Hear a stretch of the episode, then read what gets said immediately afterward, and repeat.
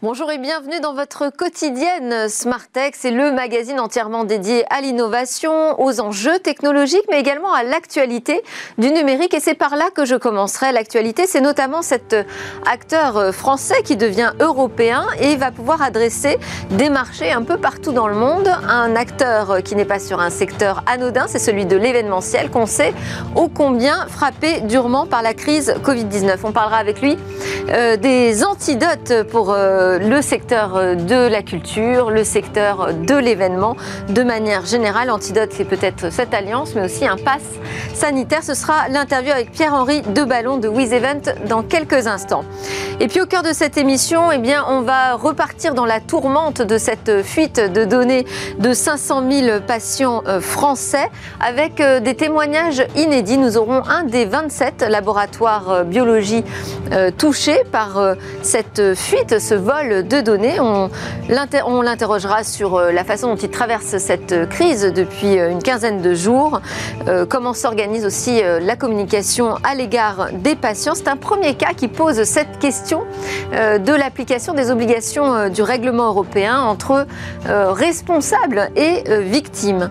Et puis nous retrouverons notre rendez-vous autour du monde de la donnée pour parler de souveraineté numérique avant de conclure par une innovation pour le futur de la santé de notre cœur. Mais donc tout de suite, place à l'interview.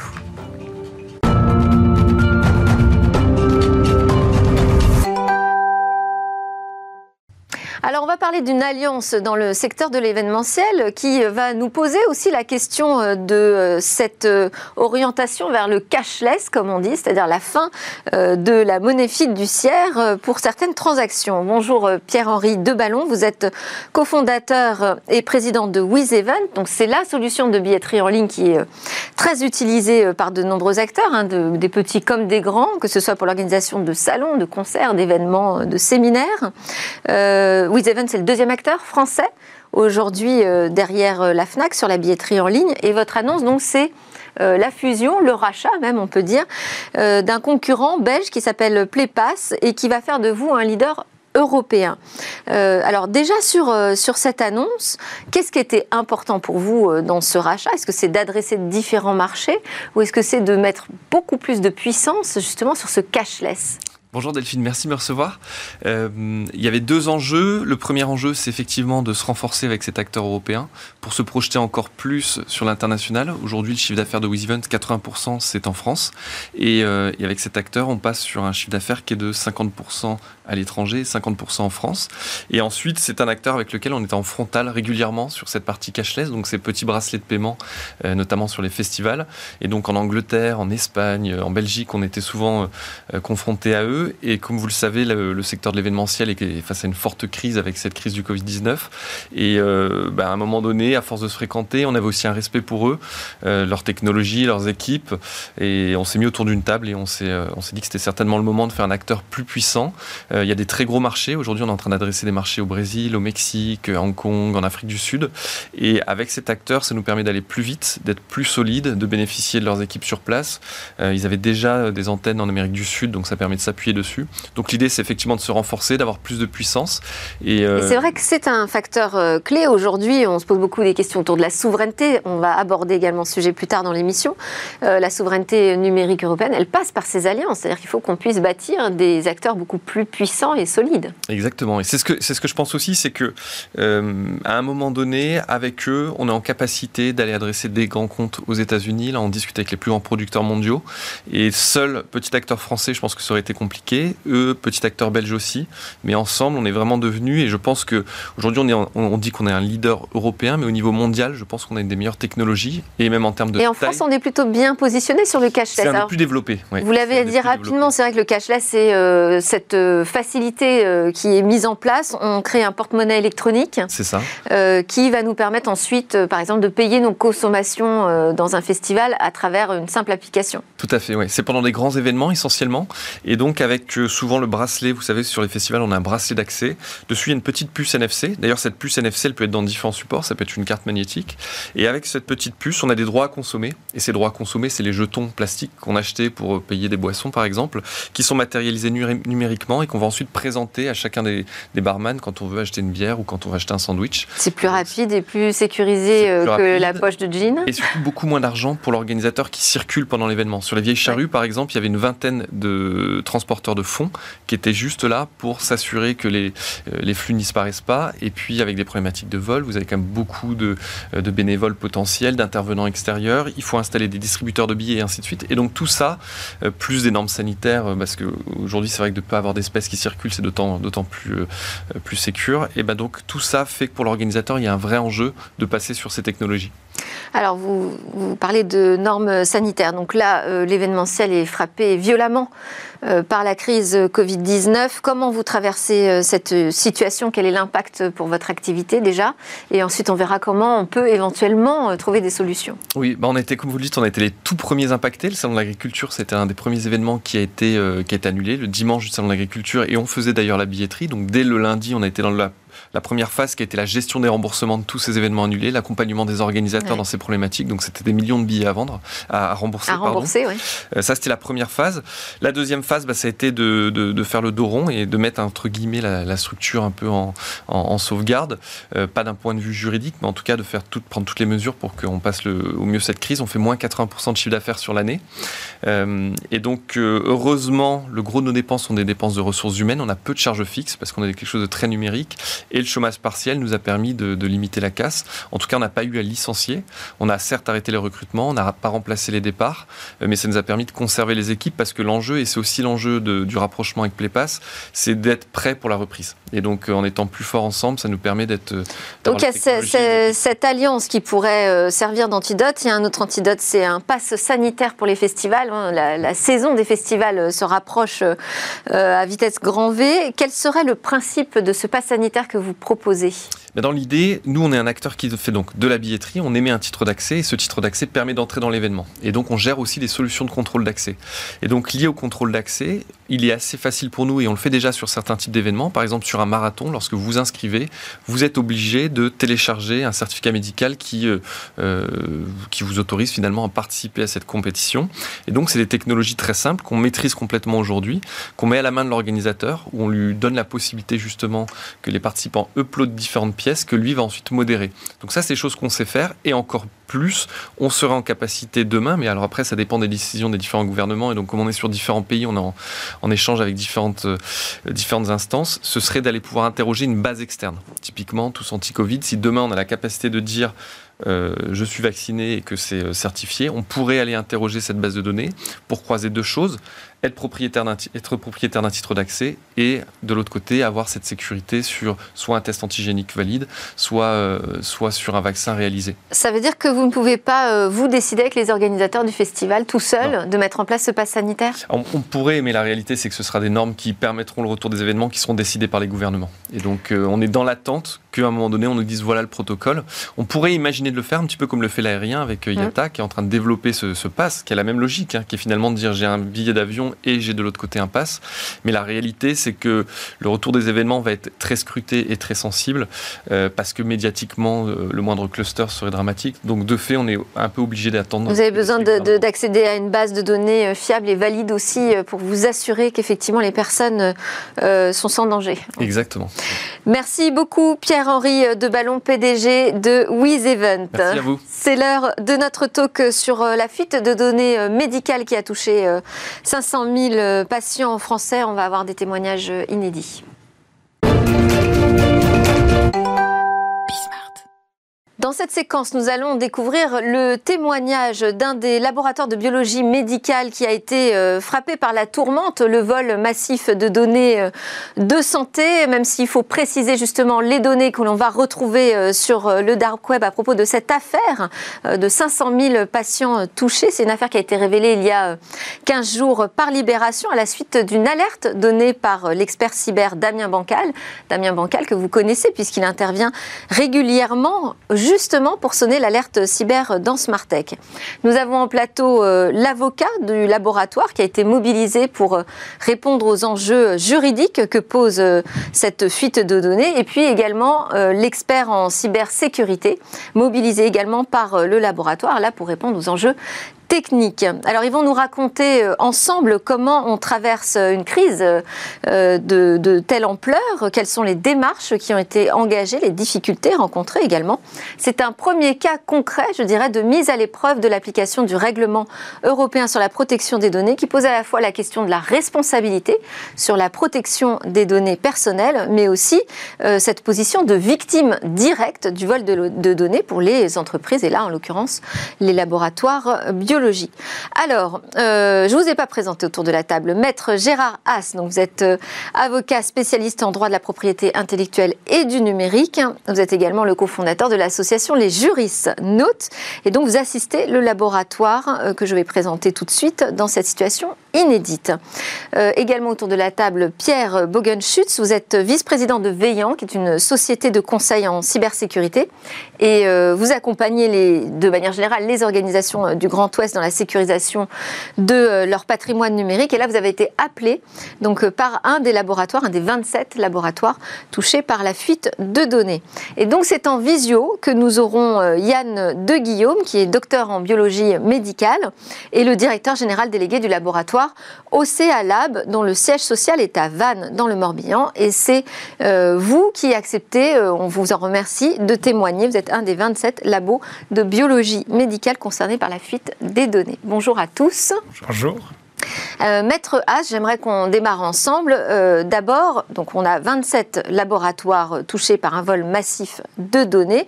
Ils se tournent vers vous. Pourquoi, dans ce type de situation, euh, on se dit tiens, j'ai besoin d'un avocat spécialisé? Parce que évidemment, les labos ont déjà des avocats avec eux. Absolument.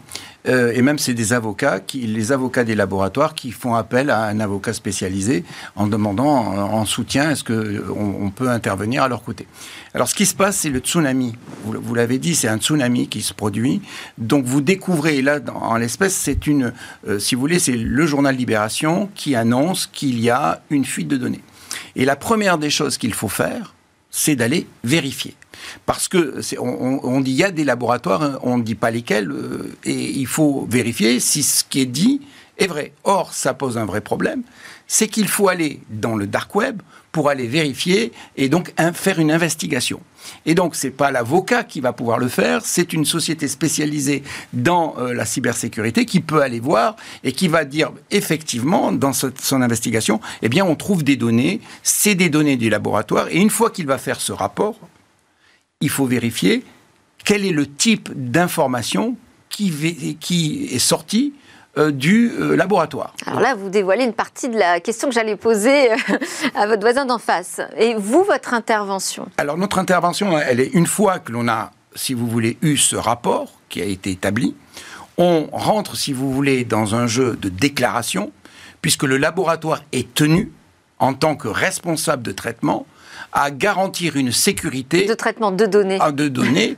Et là, on va voir que ce sont des données de santé, des données médicales. Il est tenu de faire, de prévenir certaines autorités. Alors, en l'espèce, c'est l'ARS, l'autorité de, euh, de, régulation de la santé, l'agence euh, l'agence pour la, la, régulation de la santé, et puis également la CNIL, dès lors qu'il y a une fuite de données pour, pour notifier cette faille, et si, et là c'est après le deuxième problème, si cela présente un risque élevé sur des données sensibles, faire une notification aux personnes concernées. Et donc il y a toute cette itération nécessaire qui fait appel à, si vous voulez, à, toute une. Alors il y a un travail qui se fait, il y a une équipe à faire. À la fois le laboratoire qui doit surmonter cette épreuve en l'espèce, on est en pleine période Covid. Euh, c'est un, il y a, ça se fait, euh, il, faut, c'est un stress qui est énorme et il faut en fait s'entourer de personnes qui vont pouvoir vous accompagner. Alors, en, l'espèce aussi, dans, le, laboratoire, dans le, le, laboratoire, il y avait un DPO, un délégué à la protection des données. Donc, il y a un accompagnement, ce DPO. Et donc, on a à la fois l'intervention technologique et juridique, préparer ces dossiers de telle manière à ce qu'on puisse euh, préparer aussi, parce que on est aussi victime, une plainte. Euh, C'est ce que j'allais dire. Est-ce qu'on est donc on porte plainte aussi pour ce vol de données? Alors, ce qui était très important dans, ce, dans cette histoire, c'est qu'il faut, lorsqu'il y a une fuite de données, la fuite de données, c'est pas quelque chose qui est, euh, si vous voulez, c'est pas une intrusion, ou du moins, il faut savoir si c'est une intrusion ou une extraction. Et donc, en l'espèce, si vous voulez, ce qui avait été annoncé par euh, le journal Libération, euh, on, parlait de fuite de données, mais on n'avait pas, et ce qui était normal, qualifié en fait l'origine de la fuite. Et donc il a fallu euh, le vérifier, trouver en fait tous les journaux euh, de tout l'eurodatage, toutes les opérations qui ont été euh, qui, ont, qui ont été faites. Et là, on a pu constater que en fait ça provenait d'une erreur humaine lors d'une bascule, lorsqu'on est passé d'une solution euh, obsolète vers une autre. Et donc on, là on, se rend compte que ce n'est pas une intrusion, ce ne sont pas des pirates qui sont rentrés dans les systèmes, donc c'est pas une sécurité, c'est en fait une extraction qui a été opérée par un prestataire. Et donc a là aussi on va donc on est aussi victime puisque finalement c'est la faute d'un prestataire. Donc un éditeur de logiciels Absolument, dans, dans, une migration. Et ça, c'est là aussi un point important. Donc à partir du moment où on a pu repérer euh, le moment, on sait quels sont les types de fichiers qui sont en compromis pour divulguer.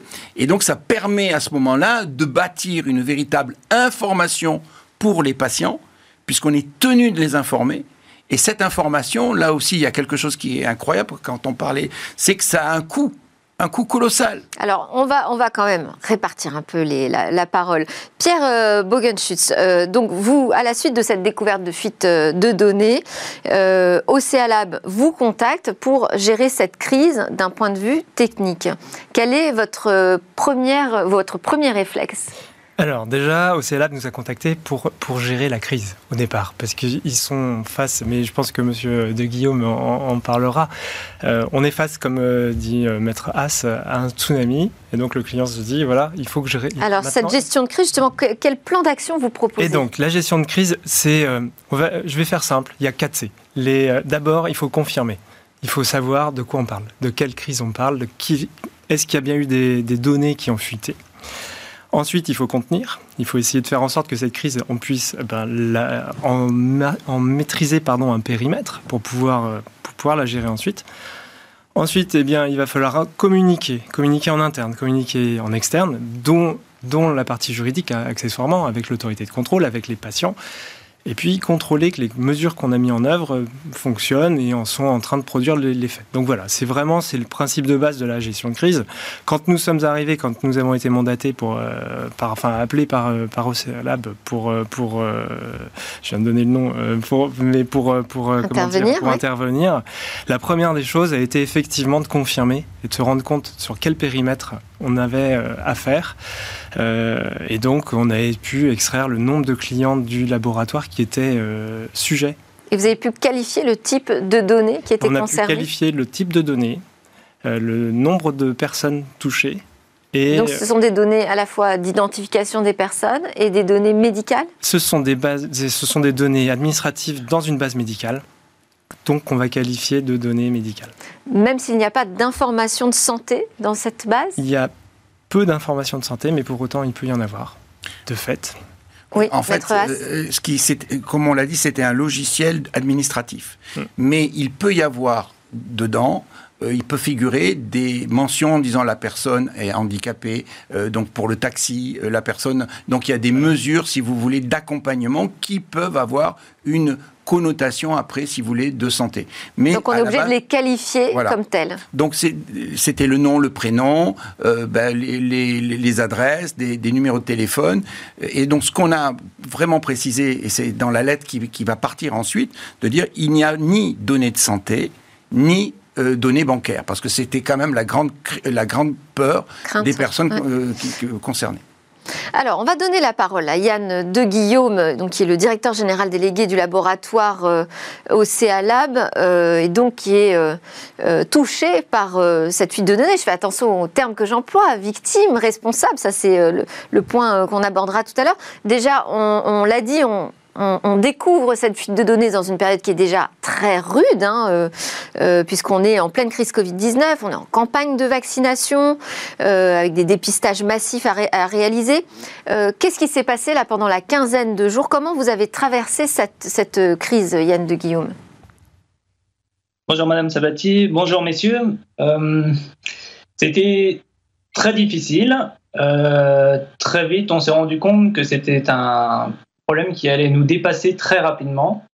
Euh, pour retracer un petit peu l'histoire, euh, le lundi 22 février, nous avons été contactés par un des, journalistes de Libération qui, pour faire très court, nous a appris tout de la situation.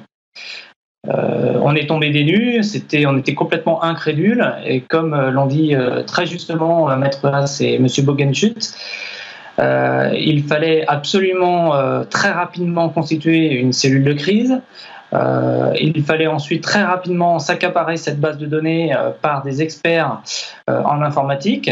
ensuite, l'étudier pour s'assurer de la véracité des informations qui nous avaient été transmises par le journaliste. Et une fois que nous l'avions étudié, il fallait ensuite effectivement informer, aussi bien en interne, au sein de l'ensemble du, personnel du laboratoire, mais aussi en externe, faire toutes les déclarations nécessaires à tous les organismes euh, euh, qui ont autorité en fait sur nos activités, la CNIL, euh, l'ARS, l'ANSI et j'en passe. Et, et, nous devions aussi informer tous les patients victimes en fait de cette fuite de données euh, donc dans les meilleurs délais possibles, en essayant d'être le plus clair possible.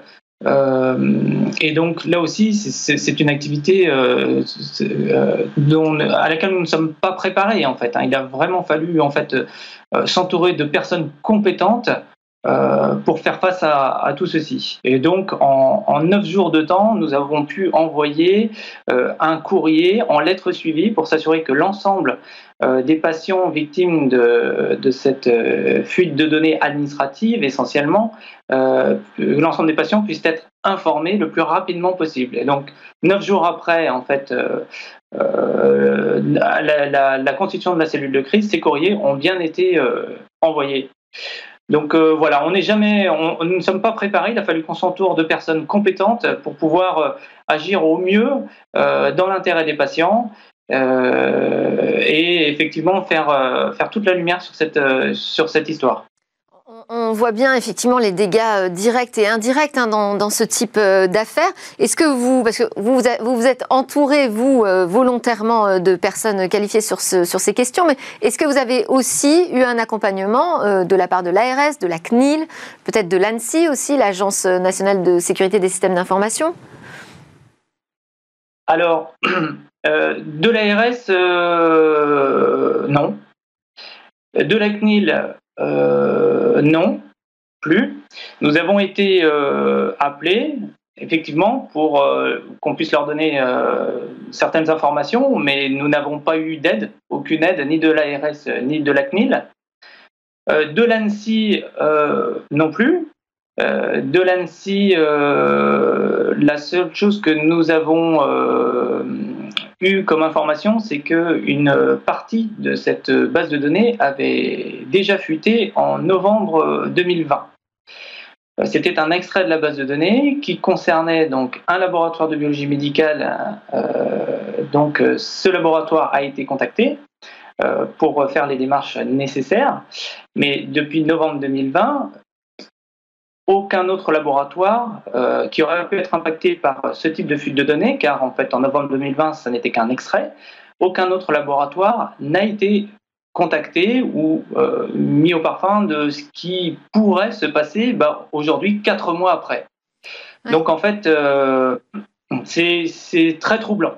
Oui, c'est troublant parce que euh, ça donne le sentiment que tout le monde est un peu dépassé, en tout cas dans les instances euh, qui euh, sont censées s'en charger. Pour la CNIL, c'est un vrai défi, puisque là, on est face à un cas de mise en application des, responsabilités des labos biologiques, mais en même temps qui sont des victimes. Comment est-ce que vous traitez, Maître Haas, cette dualité, je dirais, entre responsables et victimes? En fait, c'est vrai que c'est une vraie question et, il faut aussi penser que non seulement c'est un tsunami, mais il ne faut pas aussi créer la panique pour les, pour les patients. Alors, par rapport aux responsabilités, d'abord, le laboratoire, en tant que responsable de traitement, est tenu d'apporter la preuve qu'il a mis en place des mesures de sécurité qui étaient appropriées. Et il est tenu, dans les 72 heures à partir du moment où il a détecté en fait une faille de sécurité, d'une faille de sécurité, de le notifier à la CNIL. La CNIL, son rôle, c'est celui de contrôler que le responsable de données a bien fait sa notification. La CNIL doit être informée. Donc ça, ça a été fait. Donc première partie, euh, la réponse qui est, faite, c'est en tant que responsable de données, on doit notifier. C'est fait. À partir de ce moment-là, et avec, euh, si vous voulez, les investigations qui sont faites, on se rend compte qu'il y a des patients qui, peuvent, qui sont touchés. Et donc, le laboratoire doit peser le pour et le contre et de se demander si ça présente un risque élevé. Et si c'est le cas, il doit, dans les meilleurs délais, notifier aux patients, si vous voulez, euh, que en fait les données euh, ont fuité et que des personnes pourraient les utiliser de manière malveillante. Alors, les meilleurs délais, est-ce qu'ils sont définis? Parce que là, on voit euh, que les courriers, on est 15 jours après, arrivent seulement euh, maintenant. Moi, je sais que la semaine dernière encore, euh, j'avais un témoin qui disait c'est toujours pas arrivé. Damien Bancal, l'expert cyber que je citais, qui est à l'origine de la révélation de cette fuite, nous expliquait que c'est très compliqué parce qu'il faut vérifier que ce sont les bonnes bases de données qu'on a sous les yeux. est-ce qu'on est limité dans le temps de réaction? Alors, c'est les meilleurs délais et c'est à l'appréciation du responsable de traitement. Mais en l'espèce, on avait un autre problème qu'il faut savoir, c'est que les gens qui viennent dans des laboratoires et qui confient euh, des, données, euh, c'est pas sûr que c'est eux qui seront les destinataires euh, s'ils donnent leur adresse mail. Alors souvent dans les milieux bancaires, on a le, si vous voulez, le client et on peut, on peut lui envoyer des mails et le prévenir. Là, en l'espèce, on n'était pas sûr que la personne qui, qui, serait touchée par le message serait la bonne personne et donc il y avait une, il fallait maîtriser et endiguer la panique. Et donc, c'est le choix qui a été fait. Et là aussi, avec la compagnie d'assurance, parce qu'intervient aussi l'assurance, l'assurance Suber, et là aussi, il faut être très vigilant. Est-ce que ça couvre ce phénomène Et qui a joué le jeu aussi, et qui a dit, on opte, parce qu'il y avait trois possibilités, la lettre simple, la lettre suivie ou la lettre recommandée. Dans les quantités, c'est des, des, des, coûts qui sont colossaux. Et donc, on a quand même opté pour une garantie euh, d'avoir un message personnel dans un envoi confidentiel sur une lettre suivie. Et donc, vous voyez, il y a toute une. Donc, il y a un temps. Et dans les meilleurs délais, on ne pouvait pas faire plus vite, dans la mesure où ensuite vous passez par une société de routage qui doit mettre sous pli euh, les, les, lettres, les envoyer, et vous aviez un nombre important de personnes. Et donc, rien qu'en pratique, c'est vraiment une expérience qui est euh, importante de savoir que ça prend néanmoins du temps. Et je ne sais pas comment on aurait pu faire moins que ce temps nécessaire. Euh, d'abord, il faut aller chercher tous les noms, les extraire. vous voyez, donc il y a un process. Donc quand vous dites les meilleurs délais, oui, vous avez une réponse. Ça a été fait le plus vite possible.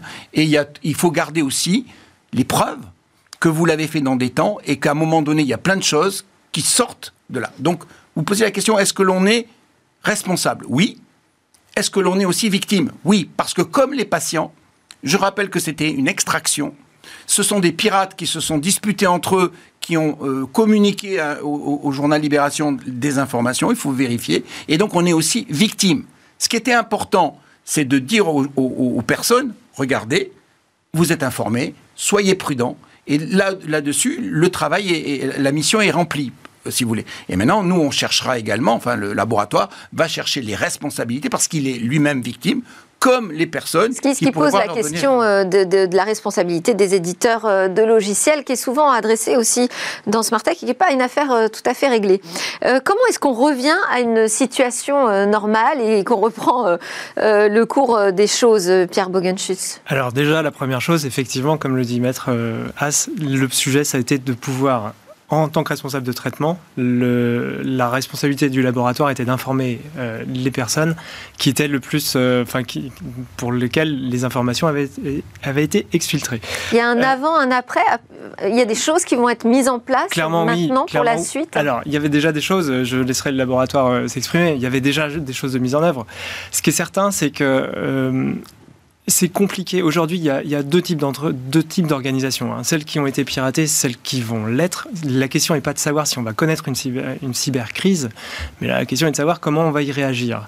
Le sujet, c'est que la sécurité de l'information, c'est une chaîne. Le maillon le plus faible en fait la force. De fait, il faut pouvoir structurer et monter sa force de chaîne avec homogénéité sur l'intégralité du spectre. Ça veut dire euh, les rôles et responsabilités de chacun, la gouvernance de la donnée, l'exercice de gestion de crise, etc. Donc oui, je pense que le laboratoire, euh, comme d'autres touchés, on, apprend plus, comme dit euh, un chat échaudé craint l'eau chaude ou l'eau froide, pardon. Mais, euh, mais, voilà, mais derrière, le retour à la normale, il va prendre combien de temps? Ce retour à la normale, euh, ça va être déjà eh bien, de pouvoir. Euh, les, gens sont, sont fort impactés par cette gestion de crise, puisqu'il y a beaucoup de moyens qui sont mis en œuvre, et derrière sont aussi empêchés dans leur métier. Donc de fait, c'est on, on, lisse ça à peu près sur deux mois pour, pour retrouver. c'est pas, anodin. cette situation, mais on est déjà dans la, dans la normale, puisque tous les jours, le laboratoire. Oui, à son activité classique. Oui, je parlais d'un point de vue cyber. Euh, Yann de Guillaume, on arrive à la fin de, du temps qui nous est imparti. Nous aussi, on a des délais malheureusement à respecter. Euh, là, là qu'est-ce qui se passe pour vous? Vous avez l'impression que ça y est, les choses sont en train de se remettre en place, euh, justement? Ou vous êtes encore quand même dans cette tourmente? Est-ce que vous êtes contacté, je ne sais pas, par des maîtres chanteurs? Parce qu'on sait qu'effectivement, il y a des pirates aujourd'hui qui se bagarrent, hein, ces bouts de, de fichiers que vous êtes aussi soutenu peut-être par les, instances euh, policières, les enquêtes qui sont menées alors, euh, du coup, euh, on est encore dans la tourmente. Ça, c'est une certitude. On a encore beaucoup, beaucoup à faire. Comme, comme on l'a précisé, tous les courriers qui ont été adressés à l'ensemble des victimes impactées par cette fuite de données dans le périmètre Océalab ont été euh, informés par euh, courrier, envoyé en lettres suivies. Euh, les premiers à l'avoir reçu, c'était vendredi de, la semaine dernière. nous sommes destinataires de mails de leur part depuis le début de cette crise et nous avons de cesse que de répondre le plus rapidement possible à tous ces gens-là. Le fait de recevoir ce courrier a multiplié le nombre de mails que nous devons traiter chaque jour. Donc non, on ne peut pas dire qu'il y en a moins, bien au contraire, il y en a énormément euh, et nous, nous concentrerons tous nos efforts pour pouvoir leur répondre le plus rapidement possible et de la manière la plus claire possible. Euh, donc non, non, on n'est pas du tout euh, à la fin, on est en plein dedans. Concernant le, rançonnage, nous n'en avons pas été victimes, tout simplement parce qu'effectivement, le fait que toutes ces données étaient divulguées au plus grand nombre, elles ont perdu finalement toute valeur. Donc, nous ne serons pas victimes de, de rançonnage. Euh, a priori, a priori pas. Et je voulais revenir simplement sur euh, la sécurité informatique euh, au sein des laboratoires. Très très vite, un mot, s'il vous plaît. Ah oui, ok. c'est simplement que on n'est jamais préparé à ça. pour autant, toutes les années durant, voilà, on, est, on se protège du mieux possible. On, s'entoure d'experts en informatique pour assurer notre, la sécurité de notre infrastructure. Euh, et qu'effectivement, elle sera encore plus accrue après ceci. Ceci dit, c'était a priori une erreur humaine assez grossière euh, dont toute entreprise peut être victime malgré toute la sécurité de l'infrastructure en interne. Merci beaucoup, merci. Euh, beaucoup pour euh, ce témoignage très précieux. Yann de Guillaume, directeur général délégué du laboratoire OCEALAB, est donc touché par cette fuite de données en pleine gestion de crise. Merci Maître Haas, avocat cofondateur de l'association Les Juristes Notes et Pierre Bogenschus, président de Veillant pour vos témoignages également. Juste après la pause, on reste dans ce monde de données bien parler cette fois de souveraineté numérique.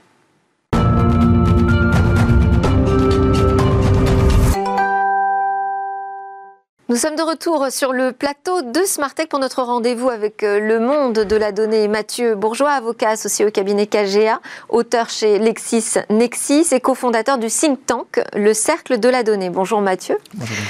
Euh, on va parler de cette question de la souveraineté numérique euh, qui est euh, sur toutes les lèvres en France. Alors, le sujet n'est pas nouveau, mais c'est vrai que la crise sanitaire nous a permis de démontrer à quel point nous étions malheureusement dépendants des outils numériques américains et asiatiques, en particulier pour le télétravail ou encore l'achat à distance. Est-ce que vous pouvez brièvement mm. nous expliquer ce qu'il faut entendre déjà par souveraineté numérique et quel est le problème pour l'Europe? Oui, bonjour à tous. Alors, merci effectivement. La souveraineté, c'est une capacité d'indépendance. C'est la possibilité de décider chez soi, de manière inconditionnelle, de sa propre loi. Alors, en fait, dans le numérique, si on transpose les éléments de la, souveraineté euh, du monde non numérique, si vous voulez, nous avons, nous, en Europe, un problème de puissance. Nous avons un problème de puissance parce que là où d'autres pays, comme notamment la Chine et les États-Unis, se sont emparés de la technologie informatique pour en faire un instrument de puissance, nous, en Europe, nous avons, euh, nous avons un déficit à ce sujet. Les technologies, les capacités de traitement, la puissance de calcul, les talents, euh, massivement, malheureusement, ont, ont, ont fui d'une certaine manière l'Europe. Alors, c'est cet exercice de transposition justement de, l'univers non, numérique à l'univers numérique, il est très intéressant puisqu'on décrit en général l'espace numérique avec trois couches. La couche matérielle, et on voit bien que les fabricants euh, de hardware sont, sont malheureusement nettement euh, non européens. Le software, la couche logicielle, c'est le même constat avec Microsoft et d'autres euh, puissances qui dominent nettement le cyberespace. Et puis la couche informationnelle, et ça c'est les années 2000, eh bien ce sont des plateformes américaines. Les Asiatiques et en particulier les Chinois ont fait à peu près l'appareil, puisqu'on on parle des BATX qui font, euh, qui font la. L'équivalent des GAFAM. Exactement, l'équivalent des GAFAM. Et malheureusement, dans tout ça, l'Europe est un peu absente. Alors, ça, c'est le constat. Le problème pour l'Europe, puisque vous me posiez la question, bah, il y en a deux. Le premier, c'est la dépendance. Et puis le second, ce sont les menaces. Il y en a trois types. L'espionnage, on voit que ce n'est pas un, cas d'école, puisqu'avec l'affaire Snowden et d'autres révélations, on voit bien qu'effectivement, certaines activités stratégiques européennes sont surveillées sur les réseaux. Deuxième euh, menace, c'est la captation de valeur. On voit bien qu'il y a des pans entiers de l'économie européenne qui autrefois étaient prospères et qui aujourd'hui sont mis à mal. On pense à l'hôtellerie avec Booking, on pense à la publicité avec Google et j'en passe. Il y en a bien sûr plein d'autres. Et puis les ravages de l'économie de l'attention, j'en parlais à la précédente émission. Donc les dangers sont réels et c'est vrai que le télétravail a un effet loupe sur ces éléments. Donc il est temps euh, de réagir, mais pour réagir, il faut peut-être se poser la question des raisons pour lesquelles nous en sommes arrivés là. Oui, euh, exactement. Euh, alors vous êtes à l'initiative d'un groupe de travail sur le sujet au, au, sein du cercle de la donnée que j'ai cité et avec l'implication de l'Agora 41, qui est un think tank lancé par l'ANSI. Il y a une étude qui va paraître prochainement. Quelle est votre analyse sur les raisons de cette situation? Les causes. Alors oui, les causes. Alors euh, dans le cadre de ce groupe de travail, effectivement, nous avons constaté que le problème de souveraineté numérique n'était pas un problème de numérique, c'était un problème de souveraineté. En fait, l'Europe, s'il fallait brosser à grands traits, est un continent qui, à cause des traumatismes des deux guerres mondiales, euh, a compris que l'hyper-souveraineté crée du nationalisme et de la guerre, et donc il a organisé une forme de dépossession de chaque pays de ses prérogatives de souveraineté au profit d'un organe supranational, d'une organisation, l'Union européenne. Ça, c'est très bien, sauf que chaque pays devient un peu moins puissant et ça ne fonctionne que si nous avons des projets communs. Nous en avons eu Ariane, Airbus, l'euro, mais dans le numérique, il y a une panne. Alors pourquoi? En vérité, on n'a pas d'explication euh, absolue, mais on peut imaginer un manque de volonté politique, une conscience probablement insuffisamment aiguë de la part des élites euh, et un manque de vision sur l'importance de l'informatique, et puis peut-être aussi culturellement une difficulté, en particulier pour les traditions latines comme la, France euh, et les pays plutôt du sud de l'Europe, euh, de, marier des visions techniques et commerciales là où les anglo-saxons sont excellents. Alors, face à ces risques que vous dénoncez, euh, moi j'ai deux questions. Hein. Quelles sont les pistes et les solutions à exploiter? Et puis surtout, la défense de quel modèle? Alors, les pistes, à mon avis, deux, j'aurais pour le modèle, je pense qu'on le fera une autre émission. deux pistes, deux pistes. La confiance, d'abord. Je pense qu'il euh, il faut euh, rétablir des forces de police-justice sur les réseaux massivement. Il faut probablement réfléchir à, des à, des, à instaurer des professions réglementées, à euh, peut-être établir aussi à l'école une instruction numérique. Je sais que c'est déjà à l'œuvre en ce moment, mais peut-être intensifier cette démarche. Il faut probablement aussi réguler les acteurs systémiques du numérique comme les plateformes, un peu à l'image des banques hein, dans le monde euh, capitaliste. Il faut très vraisemblablement, à notre sens aussi, dans le groupe de travail, nous, nous, émettons cette idée, établir un service national pour euh, lettrer toute une classe d'âge sur les enjeux du numérique et les bonnes pratiques dans, dans la matière numérique. Et puis pour la prospérité, il faut taxer convenablement l'économie de la donnée, défendre un véritable protectionnisme numérique sur certaines activités clés et favoriser des grands projets, c'est important. Merci beaucoup Mathieu Bourgeois, avocat associé au cabinet KGA. Euh, on peut vous lire chez LexisNexis si on veut approfondir ces sujets. Alors, juste euh, après, à suivre une découverte, une innovation pour le cœur.